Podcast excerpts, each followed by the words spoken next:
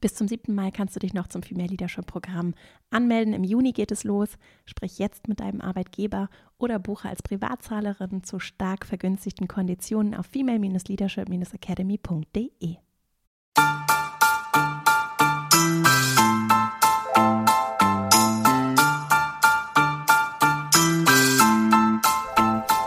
Herzlich willkommen zum Female Leadership Podcast. Mein Name ist Vera Strauch.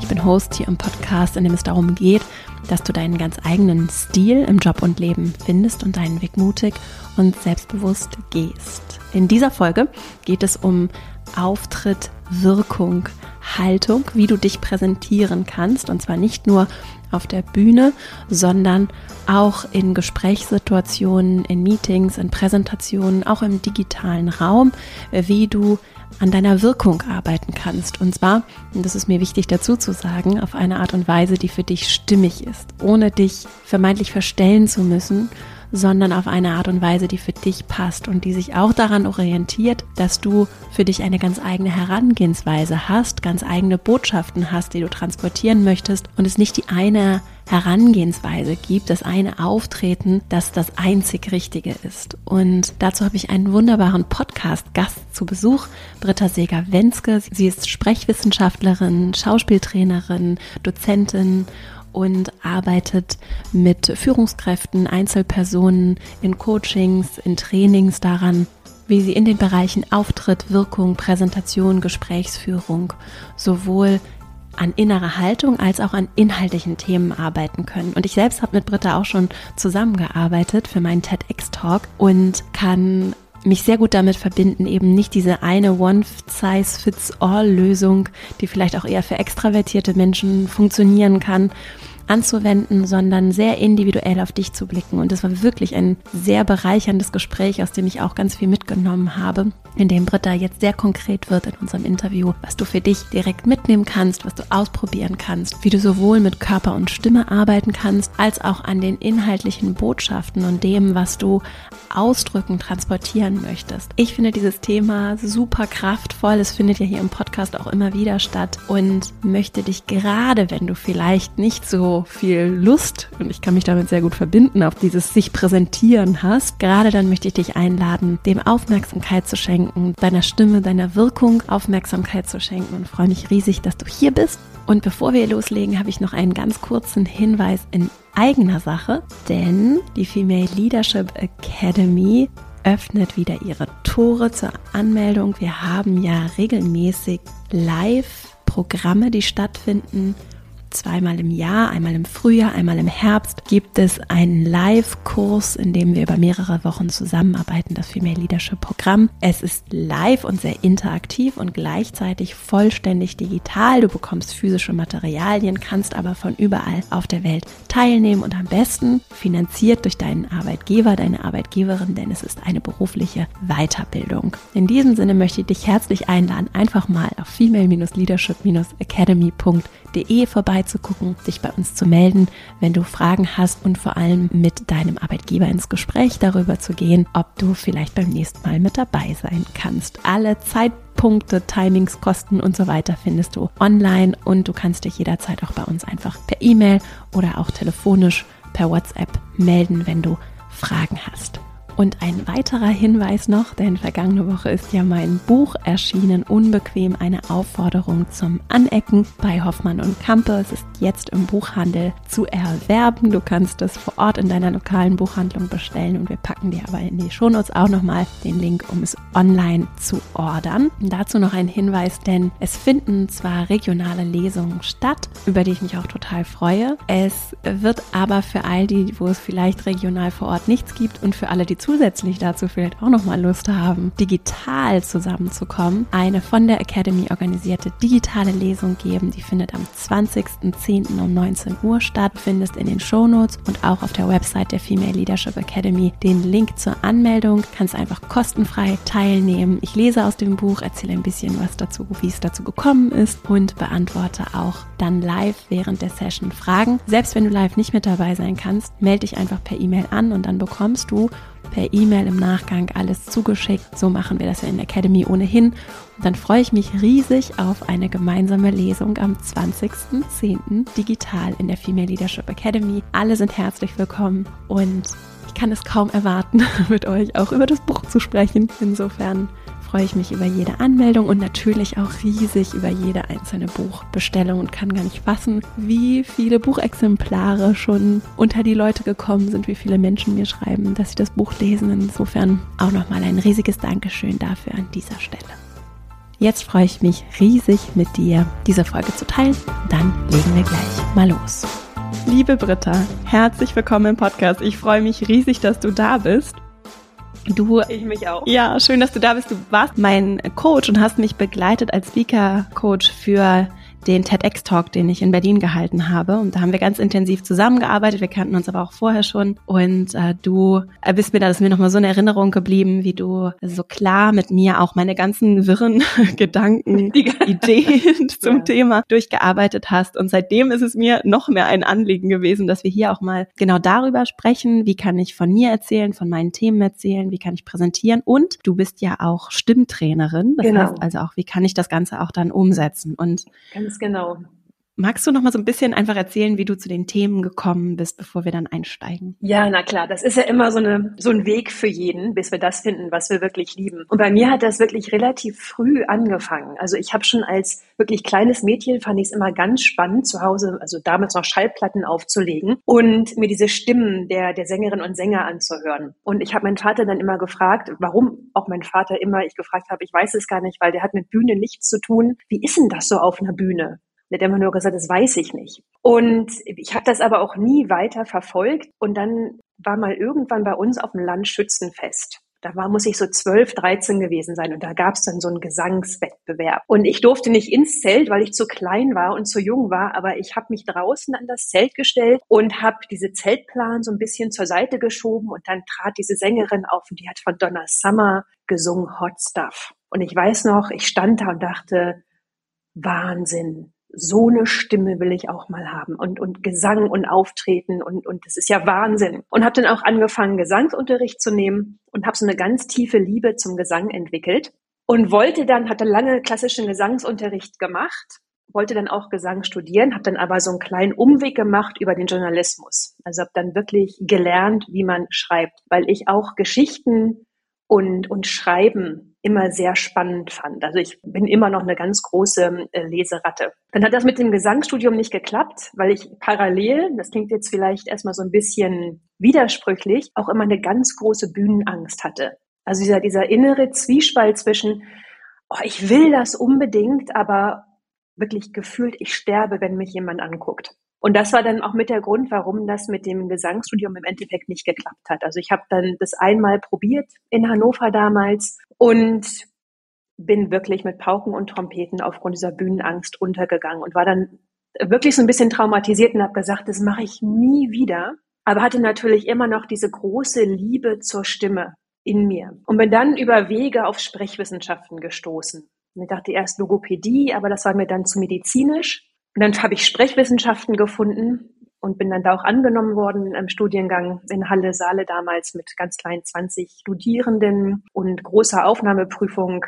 Und das war so eine große Freude, als ich das dann geschafft hatte. Und habe mich dann eben fokussiert auf Stimme und Körpersprache und auf Sprechkunst und Rhetorik. Und fand das unglaublich spannend. Also wie setzen wir Worte ein? Wie können wir Dinge, also Reden oder Präsentationen aufbauen, dass, dass wir wirklich jemanden mitnehmen. Wie können wir sprechen, also die Stimme einsetzen, dass jemand sagt, der Person höre ich gerne zu. Und habe das wirklich mit, mit großer Freude gemacht und parallel war diese Bühnenangst und diese, diese Auftrittsangst aber immer noch da. Also wenn wir Referate halten mussten, das war immer noch, oh, ich mache es gerne, ich habe ganz viele Ideen, wie ich es machen kann, aber ich will auch, dass es ganz schnell vorbei ist. Und bin dann wiederum über Umwege auf einen Sprechkurs in Kanada gestoßen. Und das war, das sollte so sein im Rückblick, weil ich hatte ganz schlimm Liebeskummer. Mein Freund Micha, mit dem ich zusammengelebt habe und der wirklich gefühlt der Mann meines Lebens war, hat sich in seine beste Freundin verliebt und hat sich von mir getrennt. Und das hat mich so aus der Bahn gehauen, dass ich gesagt habe, ich meine, es ist jetzt lange her, es ist, es ist 20 Jahre her, aber es ist wie heute dieser Schmerz. Wir sind jetzt sehr gute Freunde, aber ich habe damals gesagt, ich muss das Land verlassen. Also es reicht nicht, die Stadt zu verlassen, ich muss das Land verlassen und bin dann über Umwege habe ich diesen Sprechkurs in Kanada gefunden. Und bin dann dahin geflogen und hatte mich da auch überhaupt nicht drauf vorbereitet. Dachte, jetzt machst du fünf Wochen Sprechkurs in Kanada und dann, dann geht's dir auch besser. Kam dann da an, hatte mich, wie gesagt, auf dieses Land nicht vorbereitet, also auf Vancouver auch überhaupt nicht vorbereitet. Und ich weiß noch, ich bin aus dem Flughafengebäude getreten und dachte nur, wo bin ich denn hier gelandet? Das ist ja total schön. Also diese Weite von dem Land, diese, diese Landschaft, diese Berge, also es war wirklich, es war unglaublich. Und dann fing zwei Tage später dieser, dieser Sprechkurs an. Und ich hatte zum Glück, kann ich im Nachhinein sagen, völlig ausgeblendet, dass es ein Sprechkurs für Schauspieler war. Weil hätte ich das gewusst, wäre ich niemals gefahren, weil ich war ja immer die Person, die im Hintergrund stand, weil ich mich nicht getraut habe. Jetzt sagte ich, als es dann hieß, wir machen jetzt Shakespeare, wir machen Sonette, wir machen Monologe, wir machen Szenenarbeit, dachte ich kurz, das ist jetzt ein bisschen doof, weil ich bin jetzt 6000 Kilometer geflogen und eigentlich würde ich jetzt gerne wieder zurück. Ging aber nicht. Und dann hieß es eben wirklich Augen zu und durch. Und das war wirklich mit das Beste, was mir jemals passiert ist. Weil ich gemerkt habe, sprechen vor Menschen muss nicht beängstigend sein. Und egal wie viel Angst wir haben und egal wie wir uns alle wünschen, oh, ich will nicht angeguckt werden, wir können lernen, das zu genießen. Wenn wir da, ich sag mal so, liebevoll durchgeleitet werden. Ja, und in diesem Kurs war das so, wir waren 50 Teilnehmende, ich glaube, es waren zwölf Trainer. Also es wurde wirklich ganz toll aufgepuffert. Und ich habe das gemacht, ich habe es geliebt und ich bin dann im Endeffekt sechs Jahre in Kanada geblieben, statt nur fünf Wochen. Bin dann mal kurz nach Hause zurück, habe mein Studium zu Ende gemacht und bin dann wieder nach Kanada, habe da an der Uni in Toronto gearbeitet, äh, habe einen Lehrauftrag bekommen, habe nochmal Stimme und Schauspiel richtig studiert, habe einen Abschluss dann da gemacht in Kanada und habe dann eben da mit Geschäftsleuten und Schauspielern gearbeitet für sechs Jahre und habe es immer mehr geliebt. Das ist so das die Geschichte, warum ich warum ich mache oder wie ich dahin gekommen bin zu dem, was ich mache. Ja, das ist so eine ganz große Liebe wirklich zum gesprochenen Wort. Ja, für all die, die diese Liebe vielleicht jetzt für sich noch nicht so entdeckt haben und vielleicht auch gar nicht unbedingt hm, jetzt konkrete Situationen haben, mhm. dass sie irgendwie auf einer riesigen Bühne stehen, sondern vielleicht so die Bühne des Lebens, der alltäglichen Situationen schon etwas scheuen, vor allem mhm. vielleicht in gewissen Situationen mit gewissen Menschen, in ungewohnten mhm. Settings, weil sie irgendwie in einer gewissen Runde etwas vorstellen müssen oder ich kenne das auch so, überrumpelt zu werden. Äh, erzählen Sie doch mal, was machen Sie denn jetzt? Genau. Oder erzählen Sie doch mal von Ihrem Projekt in genau. drei Sätzen gefühlt. Ne? Ich genau. habe es jetzt auch eilig, aber erzählen Sie doch mal kurz. Also ja. solche Momente, in denen du gefühlt auf einer Bühne stehst, weil es irgendwie wichtig ist, dir persönlich auch wichtig ist und es so ungewohnt und irgendwie auch unangenehm ist und du dann auch den Blicken vielleicht auch nur weniger ausgesetzt bist. Wenn wir mal so in diesem gedanklichen Rahmen unterwegs sind, in dem sich, glaube ich, viele, die zuhören, auch hoffentlich wiederfinden können. Wie kann ich mich vielleicht, um da so liebevoll heranzutreten, wie kann ich mich vielleicht mit solchen Situationen anfreunden oder gibt es so ein, wo würdest du ansetzen, um einen Umgang damit zu finden? Ich glaube, also wir können natürlich von aus ganz vielen äh, Perspektiven daran gehen und das unter ganz vielen Blickwinkeln betrachten. Wir können das zum einen körperlich betrachten. Also was passiert eigentlich, wenn auf einmal jemand sagt, erzählen Sie doch mal, was machen Sie so, wie läuft denn das Projekt? Und ganz oft rein körperlich passiert. Na, wir, wir, halten, wir ziehen die Luft rein, wir ziehen die Luft hoch und dann halten wir den Atem an. Und dann, damit kreieren wir schon Stress im Körper. Ja, und dann sitzt die Luft hier oben im Brustkorb. Und dann versuche ich irgendwie ohne, ohne genug Sauerstoff zu erzählen, was ich mache. Und dadurch reite ich mich in, in diese, in so eine Spirale rein, wo es immer schlimmer wird. Ja, dann fange ich an zu schwafeln. Dann fange ich an zu denken, was redest du da eigentlich? Ja, verlier den Moment und dann wird's immer schlimmer. Das ist das eine. Das andere ist, dass wir ganz oft unbewusst annehmen, dass der andere oder die andere uns was Böses will. Also ich erlebe das immer wieder bei, bei Sprechenden, die, egal ob das jetzt eine große Bühne ist oder eben die Bühne des Lebens, wie du das nennst, Lehrer, die gehen unbewusst davon aus, dass der andere ja möchte, dass wir keinen Erfolg haben. Ja, und dann wird es so ein sich wappnen gegen die Situation. Hoffentlich kommt jetzt nicht die Frage, hoffentlich mache ich das richtig, hoffentlich, hoffentlich, hoffentlich. Und dadurch mache ich mich aber auch unbewusst kleiner als mein Gegenüber. Anstatt, egal was passiert, erzählen Sie doch mal von Ihrem Projekt. Kiefer locker, einatmen, rede ich immer noch über die Erdung, ich habe ja den Fußboden, ich erde mich und gehe dann davon aus, dass der andere möchte, dass ich Erfolg habe. Ich muss mich nicht wappnen gegen das, was passiert. Ich kann das annehmen und ich kann das weiterführen. Das ist wie Improvisationstheater. Der Impuls kommt und ich sage ja innerlich. Ja, schöne Frage, danke. Ja, mein Projekt hat das Ziel, das. Na, was wir in den letzten drei Monaten erreicht haben, ist folgendes. Inneres Lächeln und dann kann was entstehen, statt, also was wir gemacht haben ist und es ist wirklich gut und, ja, und, und dieses Festwerden, das ist eben das, wo wir uns oft selber im Weg stehen. Und dann macht es eben auch keinen Spaß mehr, diese Kommunikation aufrechtzuerhalten. Wenn wir so aus der Geschichtenerzählperspektive darauf gucken. Da bist du mhm. ja total, also ich fand das so stark, als wir daran gearbeitet haben. Mhm. Ich kenne das, dass ich, wenn ich kurz was erzählen soll oder mir eine mhm. kurze Antwort auf eine Frage ja. bringen soll, das ist so. Oder eben auch zum Beispiel wie dieser TED-X-Talk, ja. das war ja was waren das, zwölf Minuten oder so. Und ich habe aber so unfassbar, oder acht, oder ich weiß es gar nicht. Ja, wir waren bei 38 Minuten im ersten Durchgang. ja. So, jetzt zwei Drittel raus. es war schon, ich hatte schon reduziert, was ich sagen ja, wollte.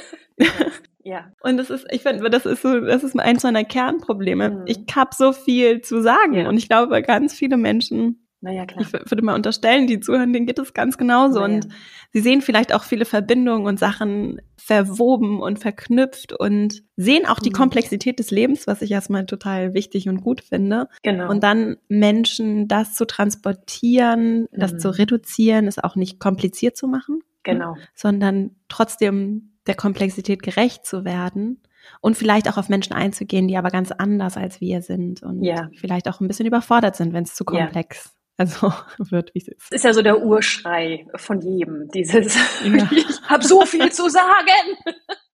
Wie jetzt, ich habe nur drei Minuten oder zwei Minuten. Das geht wirklich jedem so oder jeder so, mit, mit der ich arbeite. Das ist immer, immer ich habe so viel und deswegen sage ich alles, weil wenn ich alles sage, bin ich auf der sicheren Seite. Ja, also wir gehen oft in die Breite statt in die Tiefe. Und das macht natürlich so eine Ansprache oder auch eine Rede oder eben auch so eine, so eine kleine Antwort nicht unbedingt hilfreicher, weil es überfordert mein Gegenüber. Das heißt, wir müssen uns, wir gehen oft rein mit, was ist das Maximum, was ich sagen kann? Und wir müssen das umdrehen und sagen, was ist das Minimum, was mein Gegenüber wissen muss? Also was ist der Kern von dem? Und wir müssen wirklich diesen Mut haben zur weißen Fläche, wenn ich das jetzt auf Foliengestaltung übertrage, aber den Mut auch zu haben, Dinge nicht zu sagen. Ich glaube, alle, alle, die jetzt zuhören, kennen das wir sind in einer Rede oder einer Präsentation oder jemand fängt an zu erzählen und es nimmt kein Ende und, und irgendwann, weil wir sind ja alle auf Energiesparen ausgelegt, ja, und irgendwann geht unser Gehirn in so einen Energiesparmodus, was bedeutet, die anderen hören nicht mehr zu. Das heißt, dieser, dieser berühmte Spruch, und es klingt immer wirklich abgedroschen, weniger ist mehr, der ist so wichtig beim Sprechen. Und immer auch darauf vertrauen, dass das Publikum das versteht. Ich habe manchmal das Gefühl, viele vertrauen dem Publikum nicht und deswegen sagen wir es nochmal. Wir sagen es nochmal. Und damit ihr es wirklich versteht, sage ich es jetzt nochmal. Und damit es auch ganz sicher ist, sage ich es jetzt nochmal.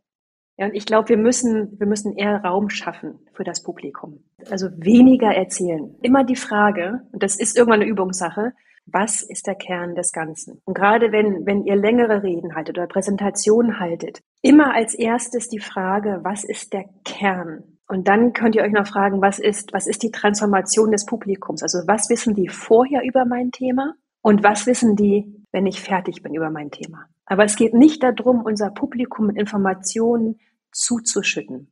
Ja, damit überfordern wir und das darf nie unser Ziel sein. Das ist so ein bisschen wie, also ich weiß nicht, wie es euch geht, äh, die ihr jetzt zuhört oder dir wäre aber Weihnachten. Das ist ja gefühlt drei Tage lang nur Essen. Und ich denke immer am dritten Tag, wenn ich noch eine Schokokugel sehe, dann muss ich mich übergeben. Das, ich ich halte es nicht mehr aus. Und wir behandeln unser Publikum ähnlich. Wir stopfen Informationen rein, bis die sagen, ich kann nicht mehr. Ja, und wir müssen das eher so wie ein leichtes Drei-Gänge-Menü betrachten. Ja, dass unser Publikum muss hinterher sagen, ich könnte jetzt noch, aber eigentlich muss ich auch nichts mehr hören. 80 Prozent von dem, was wir eigentlich sagen wollen. Und das tut weh. Ja. Das tut wirklich weh, weil wir ja, weil es ja alles wichtig. Ist übrigens interessant, das ist beim Buchschreiben jetzt auch so gewesen, ja. dass die guten Bücher sind die, die Sachen nicht erzählen. Ganz also, genau. Also, und das merkst du natürlich beim Lesen nicht. Ich habe es aber beim Schreiben ja. sehr gemerkt und dass es dann auch echt Mut braucht, Sachen komplett wieder rauszunehmen. Ja. Und das ein krasser Service sein kann. Und Ja. natürlich, es braucht schon auch eine gewisse Tiefe für sich selbst in den Themen. Und das finde ich dann, Ja. dadurch ist dieser Prozess so bereichernd, den du gerade beschreibst, so habe ich das wahrgenommen, weil du Mhm. wirklich den Kern verstanden und zu Ende Ja. gedacht haben musst, um das entscheiden zu können. Genau. Und deswegen ist diese Frage so, so wertvoll. Und ja, es ist anstrengend und gleichzeitig sehr bereichernd, sich dazu gezwungen zu sein, Ja. sich wirklich in der Tiefe mit einem Thema zu beschäftigen, aus der Perspektive von jemandem, der das gar nicht bisher so durchdrungen hat. Genau. Weil dann, wenn du es ja wirklich selber verstanden hast in der Tiefe, dann kannst du es auch ganz einfach irgendwann runterbrechen. Aber es erfordert eben, was du eben auch gesagt hast, wäre diesen Mut. Ich sag jetzt auch mal bestimmte Sachen nicht. Und das wiederum kreiert Raum beim Gegenüber. Ja, und auch, was ich bei mir beobachte manchmal, das ist dann so ein bisschen so ein, gar nicht mit Absicht, aber so ein erlerntes Verhalten von und auch ein Wappnen dann. Ich Mhm. droppe auch, was ich alles weiß, ne? Ja, klar. Also so ein, so ein Angebe, also auch wenn ich keine Angeberin sein möchte und Mhm. mich auch wirklich nicht so sehe, ist es so ein unterschwellig, schwingt das schon so mit, dann nochmal zu sagen, ja, und das und das und das und das weiß ich alles und das kann ich alles oder das und das haben wir alles in dem Projekt gemacht oder ne, Ja. dieses und jenes. Das nicht als eben nicht in diesem Wappnen-Modus unterwegs zu sein, sondern zu gucken, was braucht es, damit mein Gegenüber sich wirklich öffnen und darauf einlassen kann. Ne? Wobei auch da ist es manchmal wichtig, das zu erwähnen. Ja, weil wir wollen ja auch beim Gegenüber, jetzt kommt es immer darauf an, zu wem spreche ich, was ist die Zielgruppe, das ist ja auch nochmal ein Riesenthema, was, wo wir auch stundenlang sprechen könnten. Aber man, wenn mich jemand gar nicht kennt, also ich zum Beispiel Seminare gebe, da muss ich ja, da, da komme ich ja von null. Da habe ich vielleicht mit jemandem gesprochen und die waren auf meiner Website und die wissen ein bisschen was über mich, aber sie wissen nicht wirklich viel. Und jetzt muss ich natürlich erstmal Vertrauen aufbauen. Und da ist es natürlich schon hilfreich zu sagen, ich mache das seit 22 Jahren. Oder als ich in der Welt zitiert wurde. Oder weißt du, also da, da kann es schon sinnvoll sein, einfach so ein paar Sachen einmal so fallen zu lassen. Aber ich glaube, die, die Intention ist wichtig.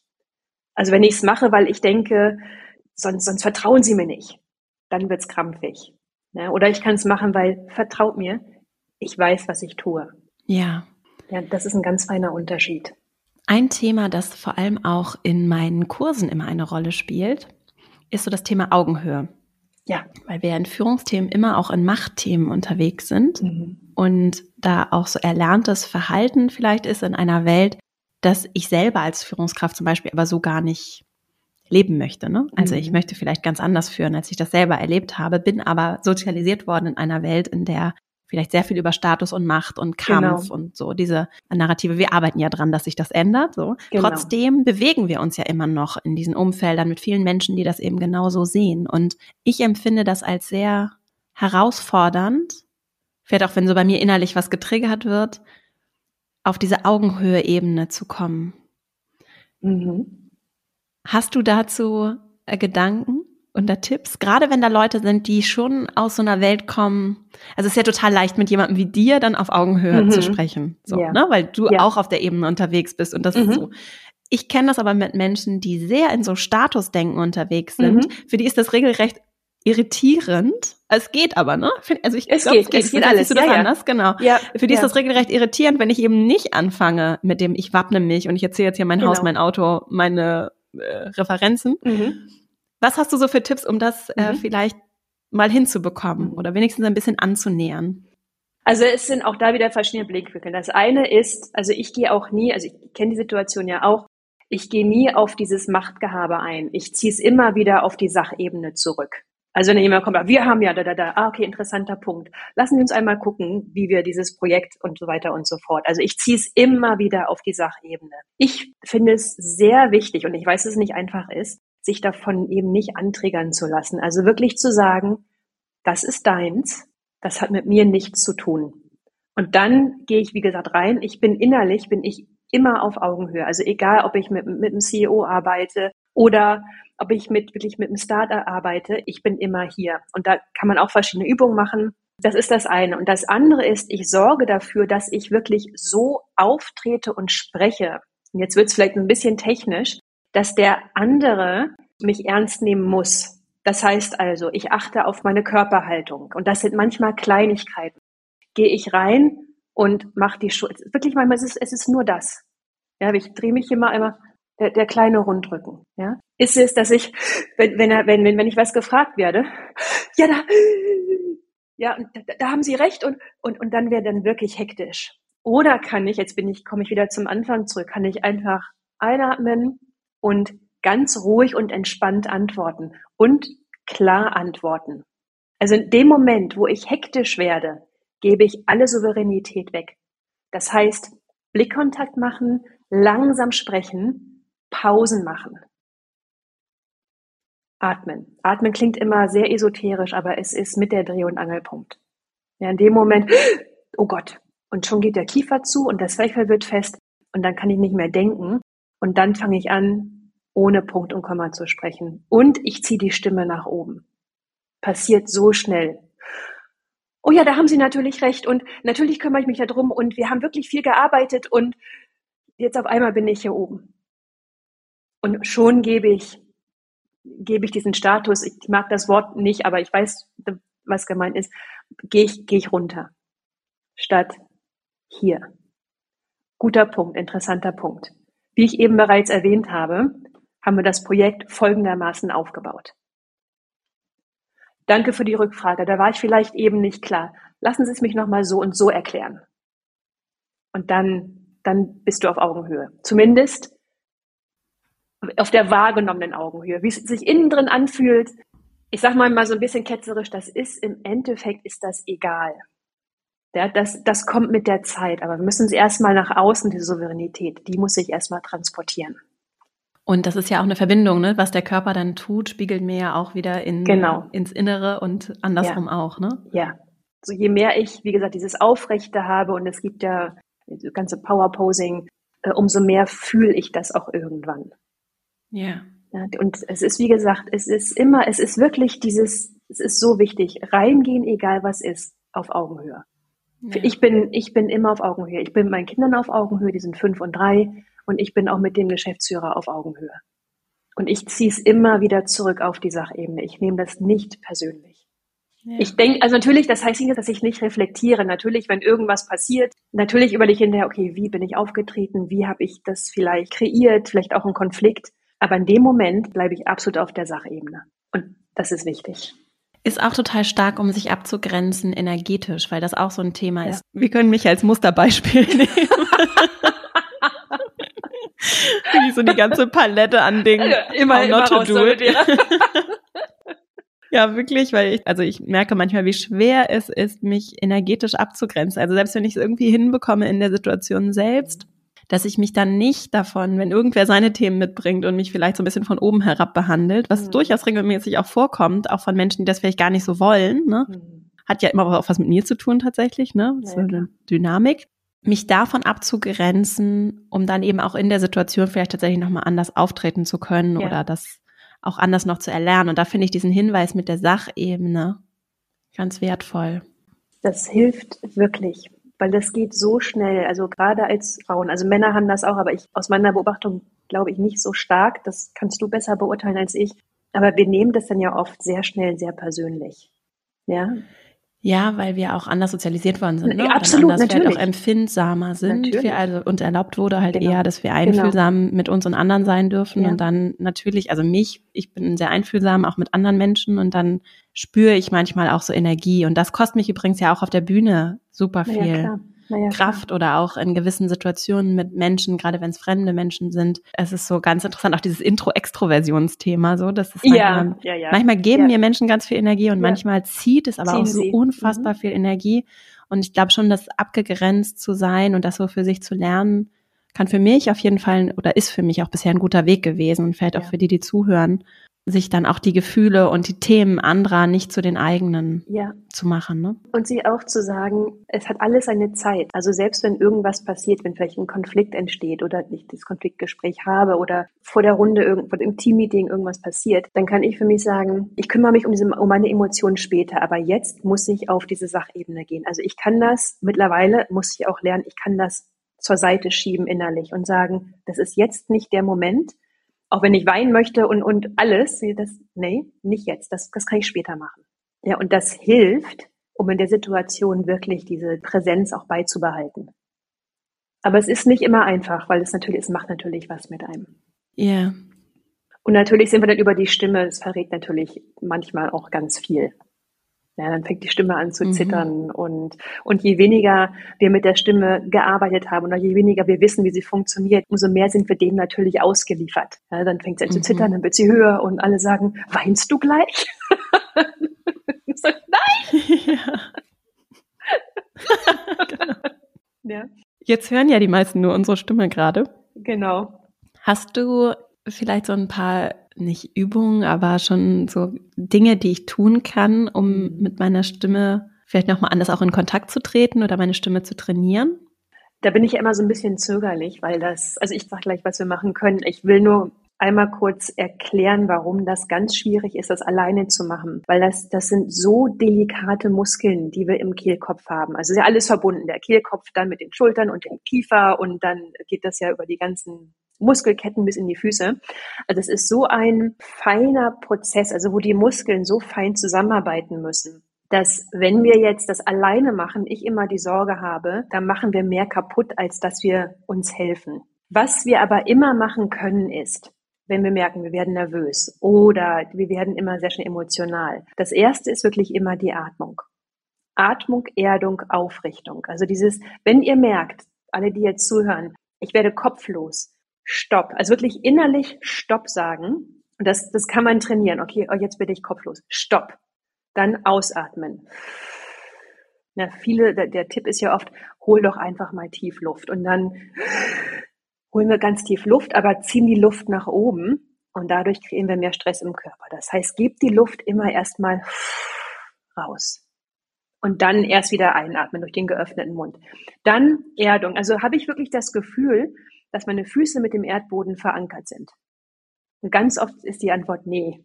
Ich bin irgendwo im Kopf. Also Erdung, dann die Atmung, Aufrichtung. Es ist ja alles in der Sprache so schön verankert. Das Rückgrat. Ja, und oft gehen wir mit dem Kopf nach vorne, statt uns sozusagen in die, in die Wirbelsäule reinzukuscheln und das Gefühl zu haben, mein Rückgrat hält mich jetzt aufrecht. Da kann nichts passieren. So, wenn wir dann so ein bisschen die Stimme aufwärmen wollen, dann könnt ihr die, die Hand auf den Brustkorb legen und so ganz leicht, das klingt, man klingt so ein bisschen wie eine Kuh, und dann so ganz wohlig. Und wichtig ist dabei, dass es nicht das wird. Dann mache ich nämlich den Kiefer fest und die Zunge hinten geht nach oben und dann muss ich mit Druck arbeiten. Also Kiefer lösen. Mm, dann kann ich die Vibration im Brustkorb so ein bisschen spüren. Und das hilft.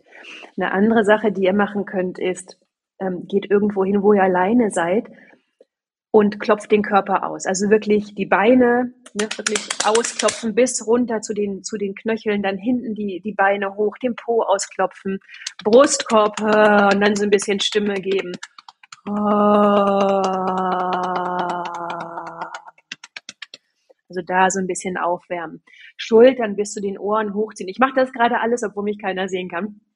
Schultern bis zu den Ohren hochziehen, Arme locker, Kiefer locker und dann mit so einem Seufzer der Erleichterung. Ja, und wichtig ist dabei, Kiefer muss locker sein. Also durch den geöffneten Mund rein. Und dann das Gesicht aufwärmen. Also in alle Richtungen das Gesicht bewegen. Und dann Lippen flattern und vielleicht so ein bisschen.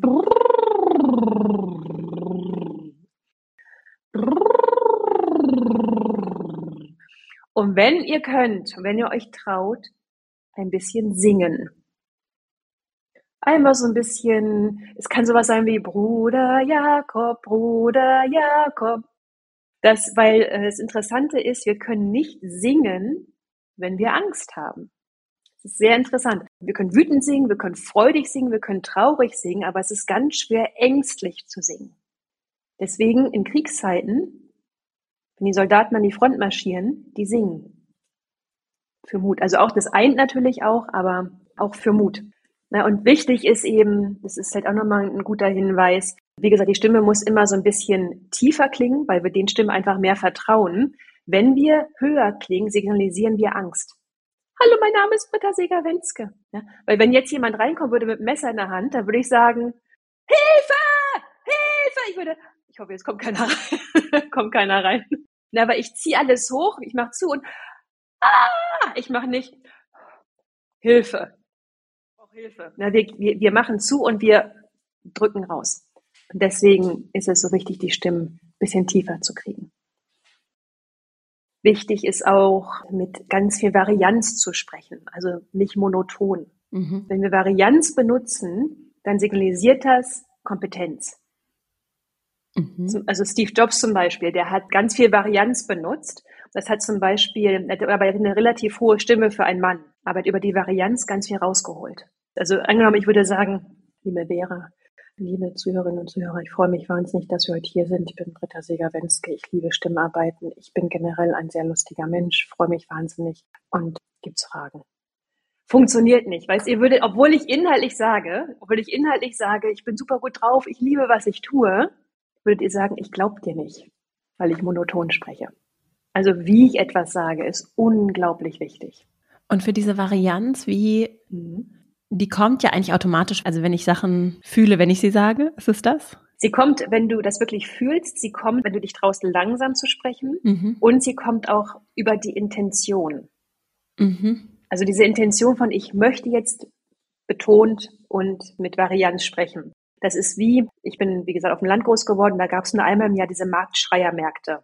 Ja, da kam dann Fischfiete und Käseheidi und Blumenpeter und die standen dann da auf so einem kleinen Marktplatz in Sieke und haben mal gerufen, komm her, komm her, ich gebe dir fünf Palmen für zwei Mark und noch, und dann sagte Käsepeter, und ich gebe dir fünf Kilo Käse für 50 Pfennig. Und ich dachte immer, das ist, oh Gott, ich weiß gar nicht, was ich alles von meinen fünf Mark Taschengeld kaufen soll. Und so, so haben die eben die Leute rangeholt.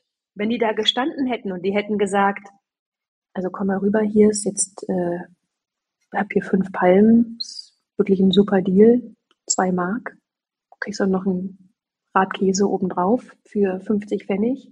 Da wäre keiner gekommen, aber die hatten eben die Intention, gehört zu werden. Die hatten die Intention, den Raum zu füllen. Das heißt, wenn ihr sprecht, immer diese Intention, ich will mit meiner Stimme den Raum ausfüllen.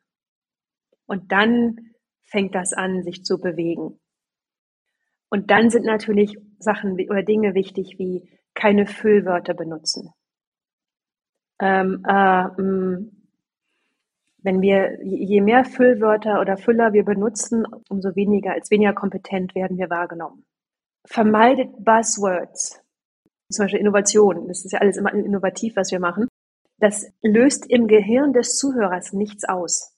Wenn wir wollen, also je konkreter wir sprechen, Verben und Adjektive, die Bilder auslösen, umso mehr bleibt das Gesprochene hängen. Und wie oft arbeite ich mit Sprechern und Sprecherinnen und dann sagen die ganz tolle Sachen, die nicht hängen bleiben. Ja, die Prozessoptimierung des vorvergangenen Quartals hat zur Steigerung des Kaufverhaltens unserer Kunden geführt. Versteht kein Mensch. Wir haben mehr verkauft. Wir haben mehr Kunden gewonnen. Unsere Kunden lieben uns. Das ist das, was hängen bleibt, weil verschiedene Areale oder verschiedene Bereiche im Gehirn getriggert werden beim Gegenüber. Buzzwords triggern nichts an. Anglizismen, ganz schwierig. Hängt das nicht auch ein bisschen von den AdressatInnen ab? Also in gewisse, wenn ich jetzt irgendwie eine Präsentation halte und mhm. da sitzen halt irgendwelche Vorstände vor mir und die mhm. warten ja schon, also ne, das Quartal spielt ja dann schon auch eine Rolle und genau. Prozessoptimierung. Ja, absolut. Die Sache ist immer, selbst die Gehirne von den Vorständen und CEOs arbeiten genauso. Und selbst die hätten es gerne konkret. Ja, und ich arbeite ja auch viel mit, mit Führungskräften und es ist, selbst die sagen, oh, wir wünschten, es würde einfach mal jemand normal mit uns sprechen. Ja, und das stimmt natürlich schon solche Sätze wie unsere Kunden lieben uns, das sind natürlich Sachen, die bleiben dann hängen, ne? Also das. Genau. Ja. Genau. Oder wir haben, wir haben einfach mehr Kunden. Es ist einfach greifbarer als das Kaufverhalten unserer Zielgruppe hat sich, ich weiß nicht, um 100 Prozent gesteigert. Wobei ja konkrete Zahlen auch bei uns, also ich erinnere das noch, ne, konkrete mhm. Zahlen sind schon auch mhm. gut, ne? Ja. Zahlen sind wichtig. Sie müssen in einen Kontext eingebettet werden. Also, wenn ich sage, wir haben 20 Prozent mehr Palmen verkauft, das ist nicht wirklich greifbar Weil jetzt muss ich rechnen, 20 Prozent von wie viel und wie viel sind das dann? Und, hm, hm, hm, hm, hm. Ja? Und wir haben unsere Zahlen verhundertfacht oder wir haben 100 Prozent mehr Umsatz. Wir haben es verdoppelt. Wir hatten vorher so viel, jetzt haben wir so viel. Oder ich habe letztens was darüber gelesen, wie viele Weihnachtsbäume jedes Jahr verkauft werden. Die genaue Zahl habe ich vergessen. Aber sie haben ein Bild geschaffen und haben gesagt, wenn wir alle Weihnachtsbäume aufeinander stapeln würden, dann würde das bis zum Mond reichen. Ja, und das bleibt dann hängen. Also Zahlen immer konkret machen, immer in einen Kontext einbetten. Und der Meister war natürlich Steve Jobs. Der hat das ja wirklich zur Perfektion getrieben. Tausend Songs in meiner Tasche. Mhm. Ich weiß nicht, was iPod, ich weiß nicht, was es war, aber Wahnsinn, das bleibt hängen. Es ist das dünnste Notebook der Welt. Ja. Und die ganzen Details waren dann eben im Handout. Ja. Und es gab eine Studie, ich glaube vor zwei oder drei Jahren, da haben dänische und deutsche Forscher Mark Zuckerberg und Steve Jobs verglichen.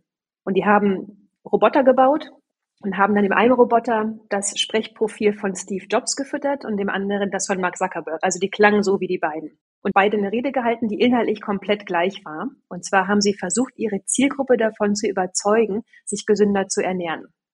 Und nach der Rede wurden den Probanden ein Schokoriegel angeboten und ein Apfel. Die, die Steve Jobs zugehört haben, haben den Apfel gewählt. Und die, die Mark Zuckerberg zugehört haben, haben den Schokoriegel gewählt. Gleicher Inhalt, Wort für Wort, aber anders gesprochen, mit einem anderen Ergebnis. Das ist die Macht von Sprechen. Also Steve Jobs langsamer, mehr Pausen, weniger Füllwörter, mehr Varianz. Anderes Ergebnis. Was macht denn eine gute Geschichte aus? Also wenn ich jetzt, wenn ich jetzt sage, okay, ich möchte gerne mich vorstellen zum Beispiel, ne, und mhm. ich brauche irgendwie so ein paar Sätze, um das gut auf den Punkt zu bringen, vielleicht auch kontextbezogen dann immer anzupassen, aber so im mhm. Kern, mhm. ich wäre im beruflichen Kontext, wie stelle ich mich vor? Mhm. Hast du so ein paar Tipps dazu, was ich tun kann, um oder beachten kann, wenn ich zum Beispiel über mich diese Geschichte erzählen möchte?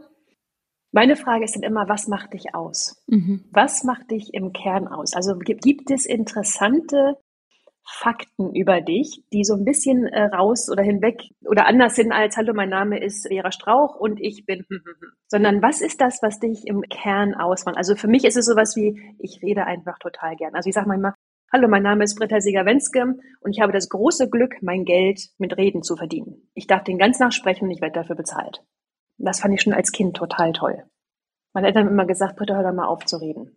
Ja, also gibt es oder gibt es eben so kleine Momente, die du mit reinbringen kannst, die dem Publikum in Erinnerung bleiben. Also es, wir machen das ja oft so, dann habe ich das gemacht, dann habe ich das gemacht, dann habe ich das gemacht. Und das ist auch in Ordnung. Und wenn du das so machst, musst du eben darauf achten, dass du es greifbar machst. Also wie hat es sich angefühlt? Ja, was ich vorhin gemacht habe, ist zum Beispiel, ich bin aus dem Flugzeug gestiegen, aus diesem Flughafengebäude getreten und war erstmal baff. Ich war nicht auf die Schönheit dieses Landes vorbereitet. Die Weite, die Berge. Also ich, du kannst Details reingeben. Wie hat es sich angefühlt? Also mein Name, ich bin Vera Marie Strauch und meine allererste Erinnerung, dass Frauen nicht genug Macht haben, war, als ich fünf Jahre alt war und meiner Großmutter, hm, hm, hm. war jetzt sehr, sehr aus der Hüfte geschossen und überhaupt nicht glatt, aber gibt es irgendeine Situation, wo du sagst, das hat mich geprägt? Und dann baust du es darum auf. Ja, und dann wird es spannender als, ich wurde geboren und ist das passiert und dann habe ich von 1996 bis 99 studiert und dann habe ich noch den Abschluss gemacht. Das ist erstmal zweitrangig. Weil es ja auch bedeutet, dass ich mir Gedanken darüber mache, was soll denn am Ende hängen bleiben. Und es kann eben immer nur begrenzt was hängen bleiben. Ne? Ganz genau. Und jetzt sind wir wieder beim Anfang dieser Drang, den wir oft haben, alles zu sagen. Mhm.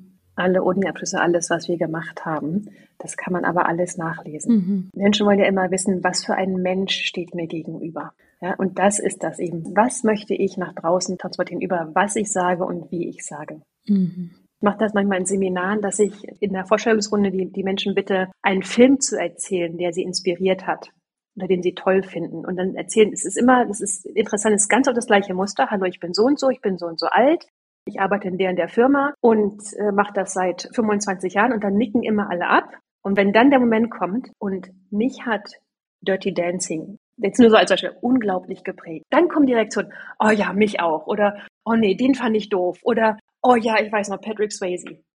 Ja, dann kommen diese, also ganz oft wirklich auch diese körperlichen Reaktionen mit, oh ja. Ne? Oder ich frage nach den, nach den Lieblingskünstlern. Ja, Bruce Springsteen, oh ja, den finde ich auch toll. Oder oh, interessant. Oder oh, der lebt noch. Also, aber es, egal wie die Reaktion ist, aber es kommen Reaktionen. Und das ist ja das, was wir wollen. Ne? Also mach es persönlich, setz auch hier wieder Ankerpunkte. Also wie auch in jeder Rede, was sind die Grundpfeiler? Wofür stehen wir? Das ist ja das, was dahinter steckt. Wir könnten noch so viel weitersprechen. Wir kommen ganz langsam schon zum Ende, leider. Ich weiß. Ich habe trotzdem noch, also eine Frage und vielleicht hast du auch noch irgendwas, was du unbedingt loswerden möchtest. Ja, na klar. Für die Menschen, die jetzt wirklich so Bühnenangst oder auf jeden Fall wirklich große Angst davor haben, vor anderen Menschen zu sprechen. Und es muss eben nicht der große Vortrag sein, davor haben wahrscheinlich die allermeisten, die das nicht professionell machen, auf jeden Fall auch, also ich auf jeden Fall große Angst. Ich habe aber jetzt zum Beispiel nicht so ein großes mhm. Problem damit, in der Runde von Menschen, auch fremden Menschen zu sprechen. Ich weiß aber, dass es ganz viele Menschen gibt, denen es so geht. Hast du, weil du das ja selber ähnlich auf jeden Fall auch kennst, ne? Ja. Hm, hast du dazu vielleicht so ein paar einfache Tipps oder auch einfach Ideen dazu, was kann ich denn tun, um da ranzugehen? Das ist ja nicht so einfach aufgelöst und hat auch gute Gründe und ist ja auch nichts Schlimmes, ne? Genau. Also das eine ist, sich vor Augen zu führen, es geht vielen so. Mhm. Wir denken ja oft, ich bin die Einzige. Alle anderen, da sieht das immer so locker aus dem Handgelenk aus. Und es geht viel mehr Menschen so, als wir ahnen. Und ich finde, das ist immer schon so was, was sehr Beruhigendes. Das zweite ist, übt es laut auszusprechen. Ganz oft üben wir diese Sachen nur im Kopf. Und dann kommt der Moment, wo wir es sprechen müssen und dann wird es auf einmal eine Realität und dann erschrecken wir uns fast selber vor, vor diesen Worten, die wir sprechen. Das heißt, sprecht es wirklich laut aus. Was sind die drei Kernpunkte, die mich ausmachen? Was muss ein Publikum wissen? Und dann sprecht es, singt es, flüstert es. Wenn ihr wollt, nehmt es auf, wobei ich da immer, das sage ich immer mit, mit Vorsicht, weil oft, wenn wir uns das selber anhören, dann gehen wir in die Wertung rein. Oh Gott, das ist meine Stimme und ich will doch gar nicht so klingen und oh Gott, ich sage am besten gar nichts mehr. Also das nur, wenn ihr da wirklich ganz neutral drauf gucken könnt. Und dann wirklich, was ich, die ganzen Sachen reinnehmen, die ich gesagt habe. Der, ne, jetzt noch drei Leute, noch zwei Leute, noch, noch einer, gleich bin ich dran und statt äh, Atmung und äh, ne, wirklich ausatmen und das kann man leise machen. Das ist, ihr müsst ja nicht vor großer Runde und dann, ne, sondern das kann man ganz leise. Dann einatmen bis in den Bauch, bin ich geerdet? Habe ich mein Rückgrat? Es ist da, versprochen. Wirbelsäule geht nicht weg. Und dann so ein inneres Lächeln, so ein kleines Leuchten in den Augen, sich innerlich auf Augenhöhe begeben und dann sprechen. Und einfach, ich sage mal, sprechen schafft Verbindung und sich vorstellen, ich sage jetzt was und das schafft eine Verbindung zum Gegenüber und die sind alle auf meiner Seite. Keiner sagt ja, oh, ich wünschte, bei Britta wird das jetzt mal richtig schief laufen. Ich wünschte jetzt mal, Britta verliert den roten Faden und vergisst am besten den eigenen Namen und wird ohnmächtig. Das macht keiner. Also es kennt ihr ja von euch, ihr seht jemanden und ihr seht, da ist so ein bisschen Nervosität oder ne, ihr feuert die ja innerlich an und sagt, komm, du kannst das, du kannst das. Ja. Sagt ja keiner, endlich geht Susanne da vorne mal richtig mies. Ja. Das machen die wenigsten und ich finde, das ist immer schon sehr hilfreich. Und üben. Es ist wirklich wie alles. Einfach üben. Und wenn irgendwann merkt ihr, klar, wir haben immer noch Herzrasen und Herzklopfen, habe ich immer noch, wenn ich eine Rede halten muss, ich denke jedes Mal, warum tue ich mir das eigentlich an? Ja. Und ich glaube, dass das bleibt auch so. Und das ist ja auch gut so. Ja, und ungewohnte Situationen sind nun mal ungewohnt und deswegen auch immer ein bisschen aufregend. Also ich finde auch Sachen, die ich zum ersten Mal mache, eben immer irgendwie aufregend. Und wenn es irgendwie, weiß ich nicht, eine neue Software ist, die ich ausprobiere, das ist ja auch auf eine gewisse genau. Weise aufregend, auch wenn ich alleine vor meinem Rechner sitze. Genau. Insofern, glaube ich, gehen wir manchmal so hart in, mit uns ins Gericht, weil wir dann vielleicht die ganze Zeit irgendwie nur Profis sehen, die das ständig machen. Ja. Gerade wenn es darum geht, ja. vor anderen zu sprechen und dann für uns selbst den gleichen Maßstab anlegen, obwohl wir es gar nicht trainiert haben und gar nicht so geübt sind. Ne? Das ist ein, so ein schöner Punkt. Also ich sage immer, wir verstehen alle, wenn ich Klavier spielen will, dann muss ich üben. Wenn ich Marathon rennen möchte, dann muss ich das üben. Ich fange nicht mit einem Marathon an. Ich fange ja auch nicht mit einem Mozart-Stück an. sondern ich weiß, ich muss erstmal Tonleitern üben. Wir verstehen, dass wir für alles üben müssen, aber wenn es um Sprechen manchmal geht oder um Auftreten, dann denke ich ganz oft, die Menschen denken, das muss ich doch können. Nein, das ist so ein, ich weiß nicht, Kinderbeispiele sind ja immer so, ne, benutzen wir alle, aber es ist wirklich wahr. Wenn Kinder laufen lernen, das ist einfach so spielerisch und ich finde, das brauchen wir. Ah, okay, jetzt bin ich rot geworden, habe gestottert. Okay, beim nächsten Mal mache ich es anders. Statt, du bist rot geworden, du hast gestottert, du wirst nichts, du kannst nichts, du sprichst nie wieder. Ich lasse es. Als meine Tochter Paula laufen gelernt hat, die ist hingefallen, hat gelacht, hat sie hochgezogen, nächsten zwei Schritte. Wieder hingefallen, gelacht, hochgezogen, drei Schritte, wieder hingefallen. Und ich glaube, das brauchen wir, diese Liebe zu uns selbst zu sagen, klar kann ich das lernen. Und es ist nicht nur ein hm. Ration, weil ich merke das auch bei mir so häufig, sondern es ist nicht nur, dass ich das rational hm. verstehe und in der Theorie weiß, wie das alles ablaufen sollte, sondern ja, auch mein Körper natürlich. braucht ja die Übung. Ne? Natürlich. Und auch der Körper muss das irgendwie natürlich. lernen und erleben, so in dem, in dem Moment erleben. Und ja. mir hat das übrigens sehr, sehr geholfen, was du gesagt hast mit den Füßen. Ja. Den Tipp hatte ich auch vorher schon mal bekommen, auf meine Füße ja. achten. Und naja, klar. Weil ich merke dann, wenn die Hitze so auch in den Kopf steigt und so, dann runterzugehen, gedanklich in den, in, in den Füßen zu sein, im Boden verankert. So gut. Wirklich. Es ist, also es klingt immer so ein bisschen komisch, ne? Also Stimmarbeit ist ja manchmal, ja. Sprecharbeit ist ja manchmal so ein bisschen okay. Aber es ist wirklich dieses Gefühl von, und ich garantiere jedem, der jetzt zuhört, in dem Moment, wo ihr extrem nervös seid, ja. ihr geht in den Kopf und ihr vergesst den Körper. Und dann wird's ja Sprechen ist ein ganz körperlicher Vorgang. Ja, das, ich muss den Körper mit reinnehmen und dann wird es entspannt und dann kann ich eben auch als die Person auftreten, als die ich wahrgenommen werde. Ja, als die Führungspersönlichkeit, die ja alle sind. Das hat ja jeder in sich. Es fängt mit uns selber an, es fängt mit dem Körper an, es fängt wirklich mit den Füßen an. Möchtest du noch etwas loswerden, bevor wir jetzt? Ganz viel, aber nein. Jetzt. also nichts. Lassen Sie mich kurz zum Schluss. Und jetzt bin ich noch 15 Minuten. Auch immer schön. Lassen Sie mich kurz am Anfang und dann komme ich kurz zum Schluss. Einfach machen. Macht es, probiert es aus und guckt auf euch ohne Wertung. Mhm. Sprechen kann man lernen. Man kann den souveränen Auftritt lernen. Es ist wie alles andere. Mhm. Und es macht Spaß, ganz oft. Es macht ganz oft keinen Spaß, aber es ist zu lernen. Und das Ergebnis ist wundervoll, weil wir wirklich lernen, unsere Stimmen so einzusetzen, dass wir als Führungspersönlichkeiten wahrgenommen werden und dass wir wirklich auch was bewegen können. Dann ist es eines der wichtigsten Tools, die wir für uns nutzen können. Also wirklich die Macht des gesprochenen Wortes. Und es macht Spaß. Also traut euch. Schön. Britta, wo können Menschen dich finden, die Lust auf mehr von deiner Arbeit haben? Ich habe einen fünf Tageskurs entwickelt, wo ihr fünf Tage lang einen Impuls von mir bekommt. Ihr könnt mir gerne eine E-Mail schreiben. Ich weiß nicht, machst du das in die Show Notes rein? Ja. Wenn's.speakupnow.de. Wir haben dafür, wir halten gerade alles sehr lean. Wir haben dafür keine Seite, wo man sich eintragen kann. Schickt mir mal eine kurze E-Mail mit dem Betreff Sprechkurs und dann kriegt ihr diesen Fünf-Tageskurs. Und wenn ihr dann noch weiter arbeiten wollt, wir haben Bühnentrainings, wo wir wirklich einen Tag lang auf die Bühne gehen und ganz intensiv an diesem Auftritt und an der Stimme und an dem Sprechen arbeiten. Und natürlich immer auch Inhouse-Trainings und auch natürlich Einzelcoachings. Einfach eine E-Mail schreiben und ich bin da. Total schön. Vielen Dank, liebe Britta. Eine Abschlussfrage habe ich noch. Absolut. Menschen, die hier zuhören, lesen in der Regel sehr gerne. Mhm. Gibt es vielleicht Bücher, die du besonders gerne verschenkst oder die auch jetzt gerade zum Thema für dich mhm sehr wertvoll sind, die du empfehlen würdest? Es gibt mehrere. Es gibt zum einen Talk Like Ted von Carmaine Gallo. Das ist ja so mit der, der Klassiker. Es gibt Presence von Patsy Rodenberg. Eine ganz tolle Sprecherzieherin, mit der ich viel auch gearbeitet und studiert habe, deren Ansätze ich auch immer wieder in meine Trainings mit reinnehme. Und dann gibt es von Markus Reiter Neurorhetorik für Manager wo nochmal das Thema Sprechen ganz wissenschaftlich betrachtet wird und geguckt wird, okay, was macht denn Sprechen und wie wir sprechen in unserem Gehirn? Das sind so die drei, die ich wunderbar finde. Es gibt immer noch mehr, aber das sind so die drei, die ich persönlich sehr toll finde. Ich danke dir so sehr. Das war ein ganz, ganz hilfreiches Gespräch. Ich habe ganz viel mitgenommen und bin mir sicher, die Menschen, die zuhören, auch und wünsche dir alles Liebe und Gute, liebe Britta. Vielen lieben Dank. Bis zum nächsten Mal, Vera.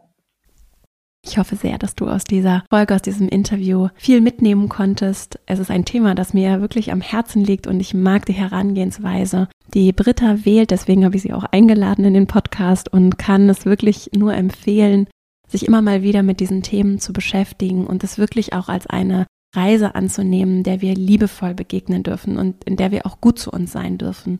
Und meine Erfahrung ist, dass gerade wenn es um die Arbeit, ich nenne es mal so Bühnenarbeit geht, das muss gar nicht die große Theater- oder Präsentationsbühne sein, sondern es kann eben auch die gefühlt große Bühne sein, wenn ich mit jemandem spreche, vor dem ich vielleicht sehr viel Respekt habe oder wenn ich in wichtigen Gesprächen sitze, wenn ich etwas in einem Meeting, vielleicht auch nur für wenigen Menschen präsentiere.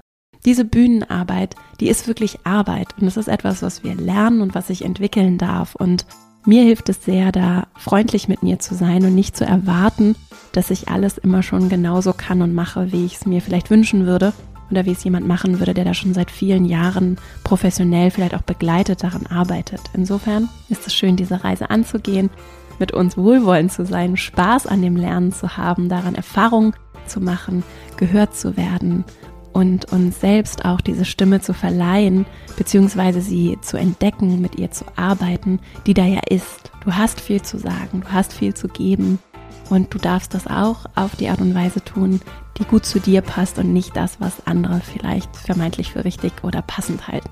Insofern kann das eine sehr schöne Reise sein. Ich hoffe, dass dieses Interview dir dabei geholfen hat. Und wenn dir der Podcast gefällt, freue ich mich riesig, wenn du ihn weiterempfiehlst, vielleicht auch diese Folge direkt an Menschen weiterleitest, äh, denen sie auch helfen kann. Und ich freue mich über die vielen, vielen Fünf-Sterne-Bewertungen, die wunderschönen Kommentare. Das hilft meiner, unserer Arbeit sehr. Insofern großes Dankeschön dafür an dieser Stelle. Und jetzt wünsche ich dir erstmal eine richtig schöne Woche. Freue mich riesig, wenn wir uns hier nächste Woche wieder hören. Bis dahin und alles Liebe, deine Vera.